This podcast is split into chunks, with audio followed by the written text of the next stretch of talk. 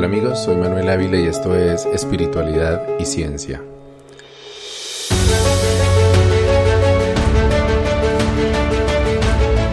Esta es la primera parte de una serie de dos episodios en los que voy a hablar sobre la gnosis, una doctrina en la que creí y que practiqué por siete años, pero que descubrí que es tremendamente peligrosa. Este descubrimiento fue una experiencia muy personal y sucedió a raíz de una crisis de ansiedad que sufrí en 2017 y que narraré con detalle en otro episodio. En este episodio voy a contar la trágica historia de una madre que por influencia de la gnosis mató a su propia bebé de seis meses. Explicaré qué es la gnosis, por qué es tan atractiva y les contaré la increíble historia de su mayor líder, Samael Aun Weor, que se convirtió en el líder religioso más influyente que ha nacido en Colombia afectando la vida de millones de personas en todo el mundo, principalmente en Latinoamérica. El 27 de agosto de 2015, Marisol Rue, de origen chileno, y su esposo Raúl Serrano, nacido en Venezuela, viajaron desde Alemania, en donde vivían, a Santiago de Compostela, junto con su pequeña hija Victoria, la triste protagonista de esta historia de tan solo seis meses de edad. La pareja se había trasladado a la mítica población gallega, inmortalizada por Paulo Coelho en su bestseller El alquimista, porque allí se llevaría a cabo un congreso internacional del Instituto Gnóstico de Antropología Samael y Litelantes, una de las tantas organizaciones en el mundo que observan y promulgan las enseñanzas de Samael Aún Weor, el desaparecido líder espiritual colombiano, a quien ya me he referido en varias oportunidades en este podcast. El viaje había empezado con mucha alegría y expectativa para esta joven pareja, que por primera vez se aventuraba en un viaje fuera de Alemania con su primera bebé. Sin embargo, había algo turbio que amenazaba la armonía de los serranos Raue. Raúl no estaba del todo convencido de que Victoria fuera hija suya. Todo comenzó en junio de 2014. Marisol y Raúl llevaban juntos unos cinco años y ambos estaban comprometidos con su camino espiritual en la gnosis. Seguían con dedicación las prácticas en las que Samael había instruido a sus discípulos para supuestamente lograr la liberación de la conciencia y el desarrollo de poderes psíquicos, ayunos, meditaciones, ceremonias, pero lo más importante, practicar el sexo con frecuencia, pero evitando a toda costa que Raúl eyaculara algo que para los gnósticos es equivalente a un pecado capital para los cristianos. Probablemente querían tener un hijo, pero haciéndolo dentro de la doctrina samaeliana. Según la gnosis, la pareja cósmica no podía engendrar a través de la eyaculación como los demás mortales, sino que debían practicar el Sahaja Maituna, una técnica derivada del tantrismo de la India que podría escribirse como una maratón de sexo de mínimo una hora, sin movimientos fuertes ni posiciones que no fueran la del misionero, ni muestras de lujuria o pasión, recitando mantras, haciendo oración y lo más importante, sin eyacular una sola gota de semen y tampoco tener ningún orgasmo.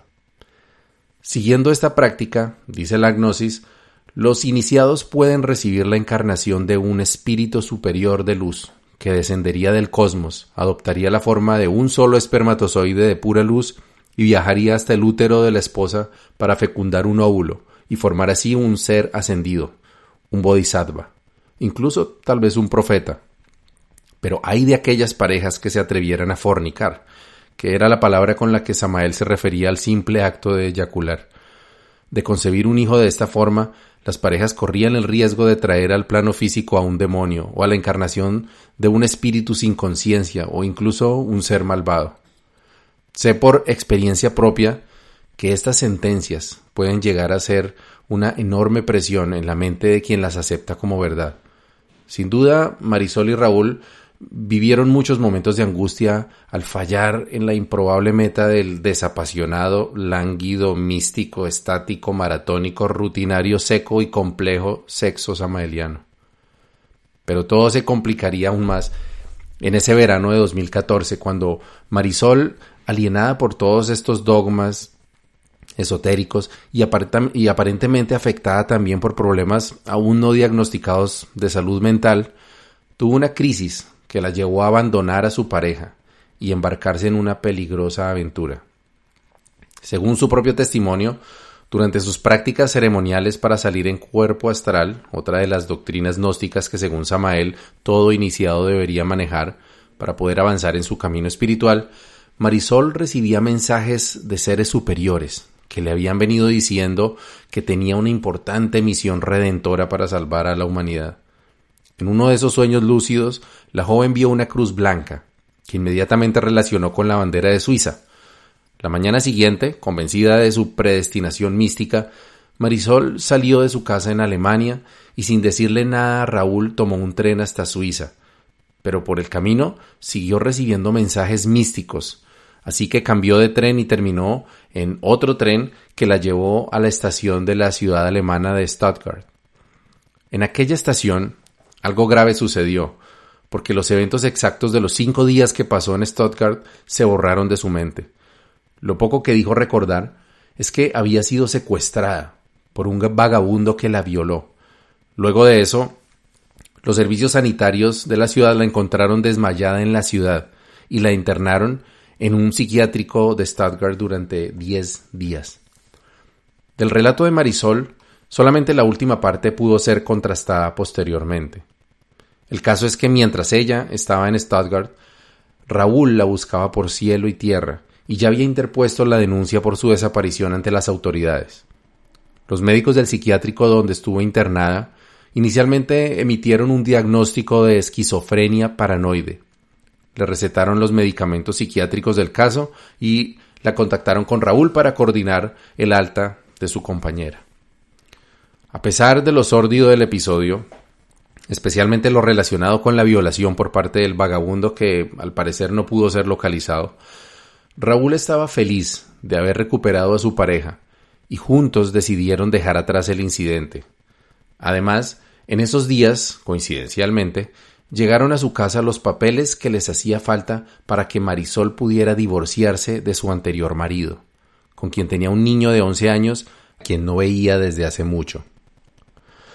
Y para completar la dicha, o más bien para complicarla, algunos días más tarde Marisol se hizo una prueba de embarazo que resultó positiva.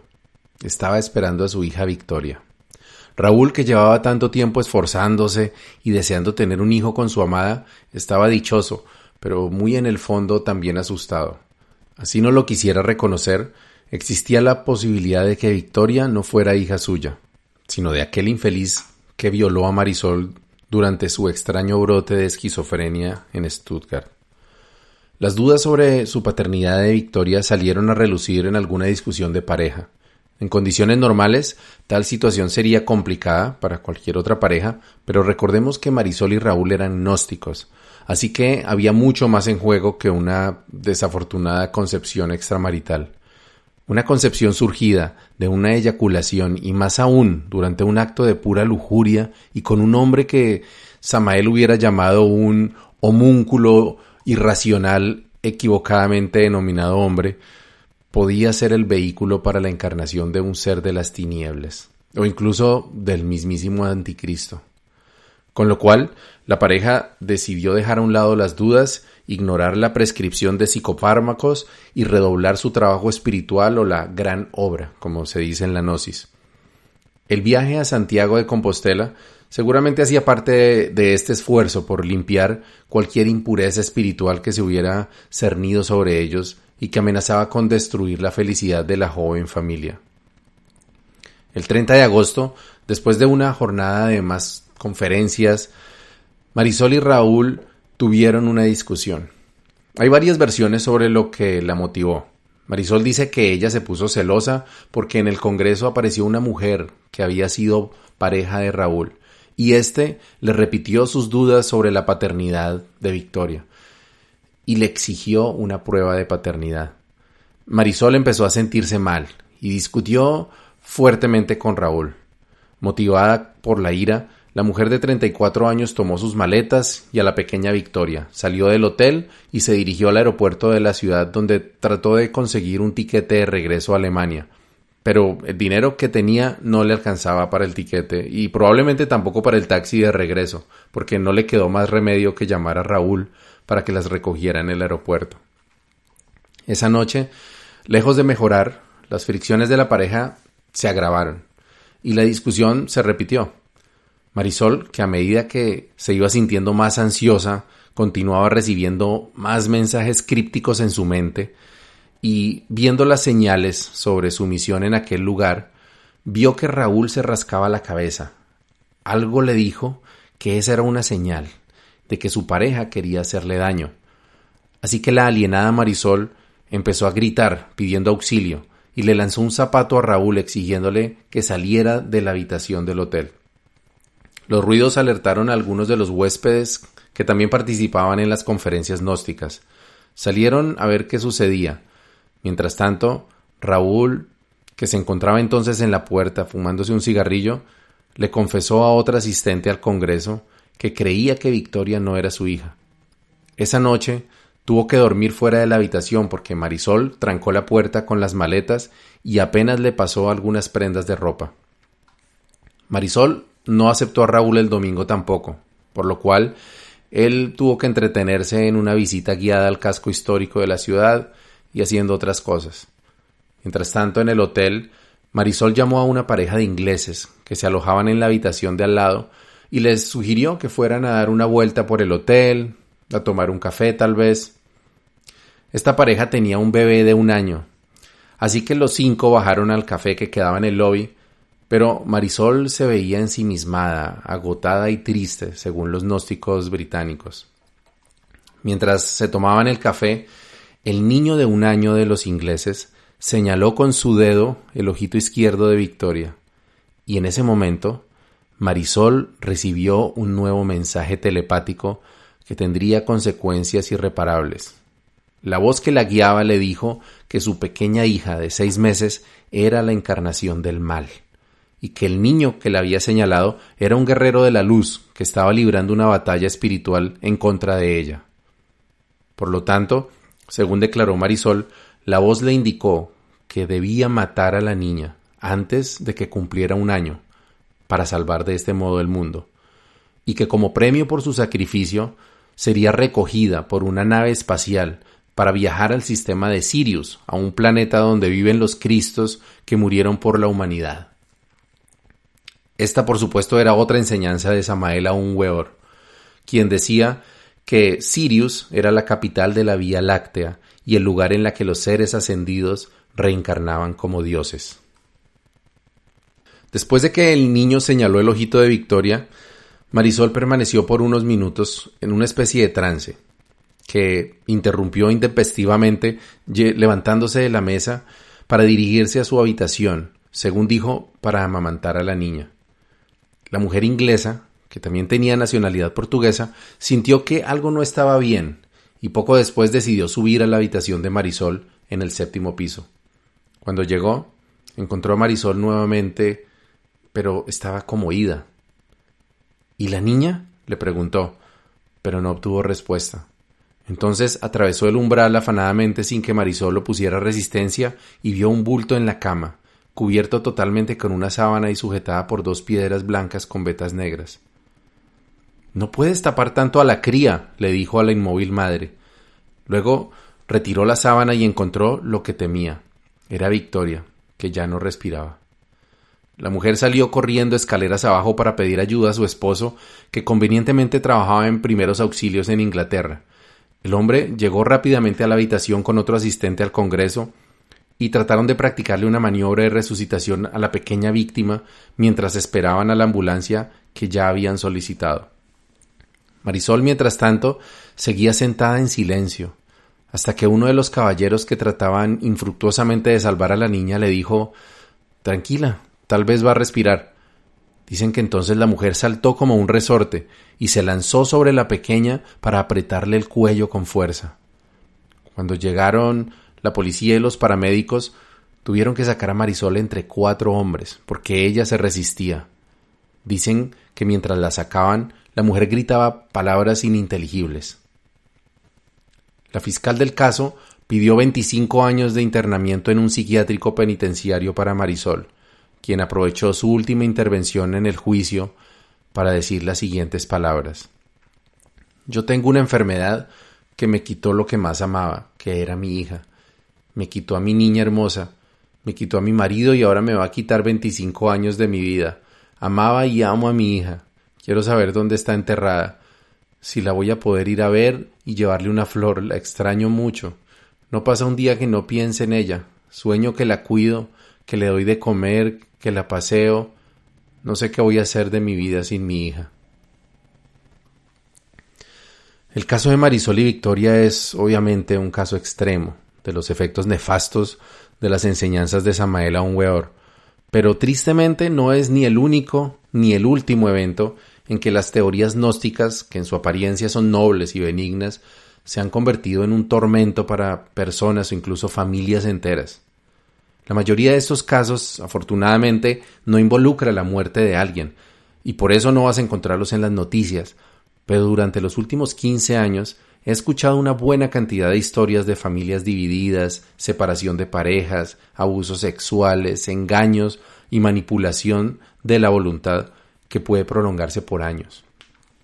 Mi objetivo con este episodio, esta narración, no es generar miedo, ni denigrar de las instituciones o personas que practican o enseñan la gnosis, sino crear conciencia de los peligros que ciertas doctrinas y prácticas entrañan, para que te protejas y evites pasar por los aprietos que muchas personas, entre las cuales me incluyo, hemos tenido que superar para desintoxicarnos de las ideas francamente destructivas que la gnosis inocula en la mayoría de sus adeptos.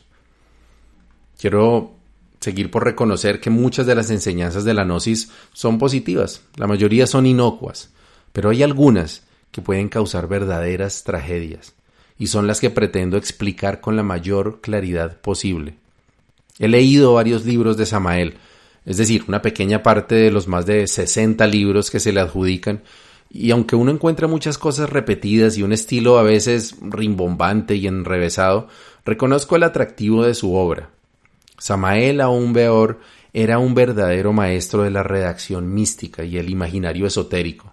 Si tienes una intuición mística, un presentimiento de que hay una realidad más allá de lo físico y algo divino dentro de ti, y te encuentras con las palabras de Samael aún peor, hay algo que hace clic inmediatamente.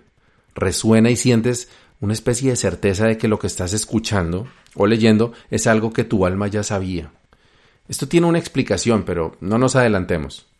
Empecemos con un poco de historia, especialmente para quienes no estén familiarizados con esto de la gnosis. La gnosis o gnosticismo son términos muy antiguos que se derivan del sustantivo griego gnosis, que quiere decir conocimiento. Sin embargo, no se refiere al conocimiento en general, sino a un tipo de conocimiento bien particular, el conocimiento o creencia en la intuición de que los seres humanos tenemos una naturaleza divina, que tenemos como una chispa sublime dentro de nuestras limitaciones y que puede ser liberada y potenciada a través del trabajo en uno mismo. El concepto de gnosis hace parte de la filosofía helenística, como contraparte experimental o práctica de la epistemología, que en cambio se trata del conocimiento teórico. En todo caso, se trataba de una corriente filosófica más que religiosa, que agrupaba las teorías sobre la naturaleza humana en las que el componente divino no se encuentra afuera del ser, sino dentro de cada uno de nosotros. En ese sentido, Gnosis vendría a ser la contraparte de la religión, ya que si atendemos al origen etimológico de los dos términos, religión busca religar al ser humano con la divinidad que se hallaría en el cielo o en otra parte, mientras que la gnosis dice, no, la divinidad está dentro de cada uno, así que el camino no es la adoración y alabanza para lograr los favores de la deidad, sino trabajo interno para sacar esa chispa divina y convertirse uno mismo en Dios o en Cristo, como dicen también.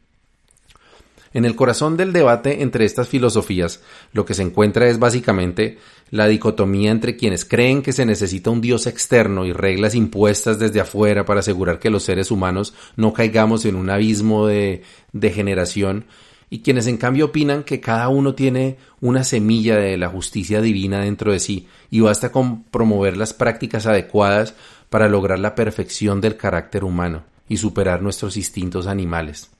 Esta diferencia surge de la misma división que ya hemos explorado en otro episodio eh, entre las funciones mentales del cerebro primario o reptiliano, que que nos lleva a ser más jerárquicos, territoriales y marciales, que vendría a ser la parte religiosa, y el sistema límbico y la corteza cerebral del cerebro que nos empuja a ser más sociales, planeadores, cooperativos y exploradores, comportamientos que se entienden mejor con la exploración y praxis que ofrece la gnosis. Pero bueno, entonces la gnosis era filosofía, pero por su naturaleza inevitablemente terminó convirtiéndose en un movimiento espiritual, digamos. No solo eso, sino que además terminó por entretejerse con la religión, particularmente a partir del surgimiento del cristianismo en el siglo I después de Cristo. Mientras que los romanos vieron a las enseñanzas de Jesús de Nazaret como una oportunidad para mantener su decadente imperio, convirtiéndolo en una nueva religión universal, basada en la imagen de un Cristo pobre, sacrificado y respetuoso de darle al César lo que es del César, algunas sectas judías no árabes como los esenios o los coptos de Egipto y otros grupos gnósticos veían en cambio a Jesús de Nazaret como un ejemplo de revolucionario del espíritu, transformador de las viejas reglas de la religión y dispuesto a destruir el templo de Jerusalén para dictar una nueva enseñanza. Y aquí viene uno de los grandes peligros de la gnosis que se pueden ver en el propio origen de este movimiento y de la gnosis cristiana, y que como verás tiene mucha relación con la trágica historia de Marisol y Victoria. Los gnósticos, desde sus inicios, siempre han sido interpretativos místicos.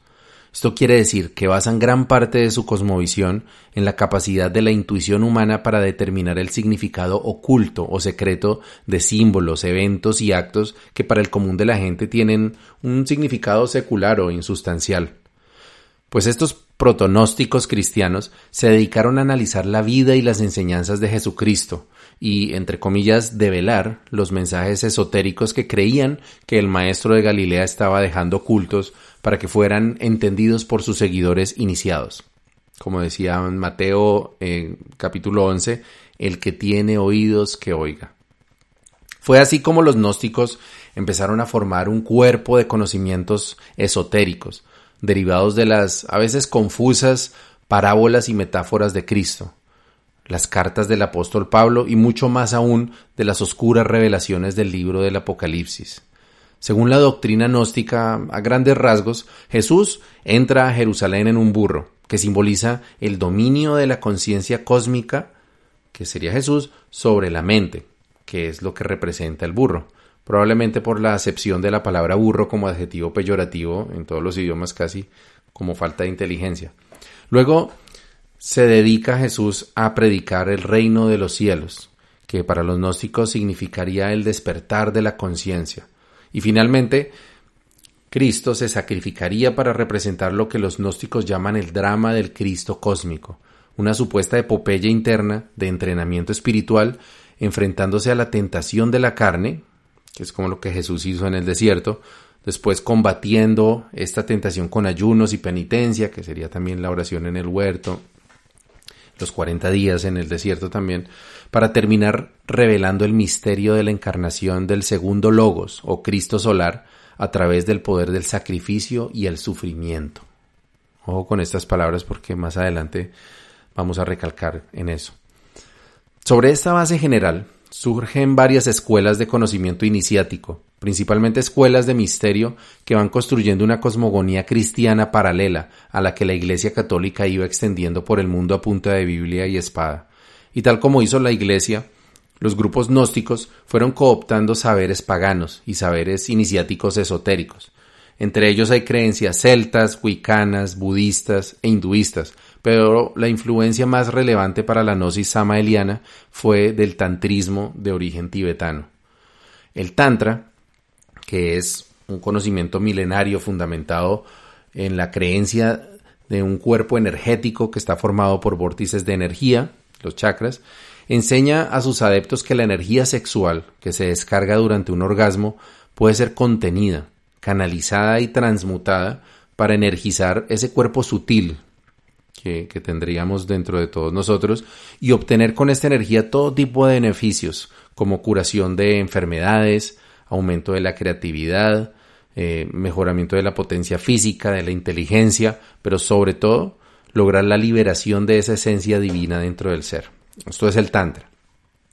Estas teorías no son exclusivas tampoco del tantrismo, sino que han sido exploradas por muchos cultos iniciáticos también. Esto incluye el rosacrucismo de Arnold Krumheller, que fue uno de los autores que Samael más plagió. Pero todos estos saberes han observado, con justa razón, que el sexo es una fuerza muy poderosa que tenemos todos los seres humanos. Y entonces estos eh, místicos y estos cultos han tratado de desarrollar técnicas, dietas, ejercicios y otros métodos para usar esa fuerza con fines esotéricos. Es entendible para quien haya experimentado un orgasmo que el ser humano pues considera este fenómeno como algo metafísico, incluso místico. Esto mismo sucede con la ensoñación. Seguramente habrás tenido en más de una oportunidad alguna experiencia onírica que podrías describir como demasiado realista, inquietante, como sueños premonitorios, parálisis del sueño, sueños extremadamente reales, como también conocidos como sueños lúcidos. Pues el esoterismo en general y obviamente, por lo tanto el gnosticismo, siempre han dotado de una relevancia sustancial el análisis y la potenciación de los sueños. Pues esos dos puntos, el sexo y los sueños, serían la base de la doctrina que empezó a construir el joven Víctor Manuel Gómez Rodríguez, un colombiano de clase media nacido en la Bogotá de principios del siglo XX, que desde adolescente se sintió atraído por el esoterismo. Inició su búsqueda espiritual en los grupos rosacruces y teosóficos de la ciudad, pero rápidamente se desencantó de lo limitado que le pareció el conocimiento que se impartía en estos grupos. Debido a esto, Víctor Manuel empezó a cazar libros esotéricos en las bibliotecas de la ciudad con conocidos esoteristas y se sumergió en la lectura, convirtiéndose, como él mismo lo relata en su autobiografía, en un ratón de biblioteca.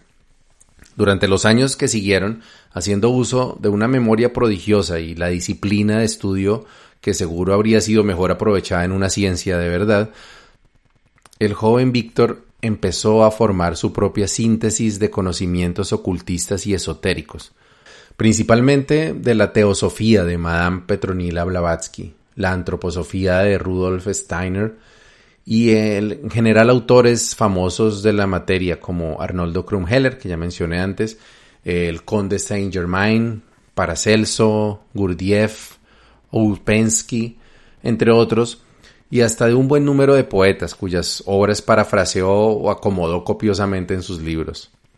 De los años siguientes, poco se sabe, pero al parecer se convirtió en una especie de vagabundo que recorría varias ciudades de Colombia en búsqueda de maestros esoteristas y se ganaba la vida como adivinador, guía espiritual o lo que pudiera hacer con sus particulares conocimientos. Con apenas 23 años se casó por primera vez y tuvo dos hijos, pero debido a las carencias económicas y falta de cuidados médicos perdió a uno de ellos, Luz Estela, que tenía apenas dos añitos. Poco antes de cumplir los 30 años de edad, Víctor Manuel, que se encontraba en la ciudad de Armenia, conoció a Arnolda Garro Mora, quien se convertiría en su esposa por el resto de la vida.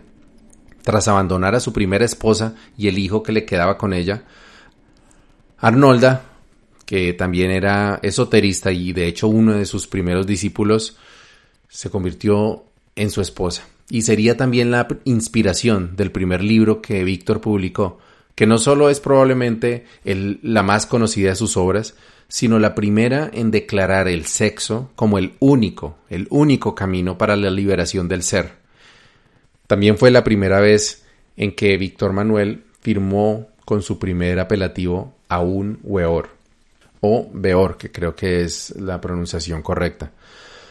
Después del éxito del matrimonio perfecto, a un beor se dio cuenta que su compilación de saberes esotéricos, a los que añadía pinceladas de invención propia, se vendían como pan caliente. Por supuesto, nunca les daba el crédito a los autores originales de los conceptos que divulgaba, sino que los narraba como si fueran fruto de su propio descubrimiento o inspiración, con frecuencia haciendo referencias a experiencias personales en las que decía que había recibido esas enseñanzas de parte de un maestro de la logia blanca, o una deidad en los mundos internos. También probó el éxito de las referencias oscuras e imprecisas con las que aludía al instinto del lector, de tal forma que, como sucedía con Nostradamus o con los horóscopos de los diarios, sus textos parecieran predecir eventos futuros, adivinar situaciones personales del lector o corroborar sus escritos del futuro. Sin embargo, si uno hace un análisis imparcial de sus libros, se encuentra que son recopilaciones de ideas desordenadas, confusas y en no pocos casos contradictorias. No voy a entrar a detallar dichas contradicciones, pero en la página web de este podcast comparto un enlace a un sitio web en el que se transcriben estas incoherencias eh, entre diferentes eh, libros escritos por este señor. Hay algunas cosas que puedo reconocerle a los libros de Aun Weor, además de la que ya referencié de su facilidad para escribir relatos con aire de revelación mística. Por una parte, lo prolífica de su imaginación y de su memoria, que le valió para escribir más de 60 libros de mediano tamaño en un espacio de menos de 30 años. Y por otra parte, la creatividad que tenía para inventar los títulos de sus obras.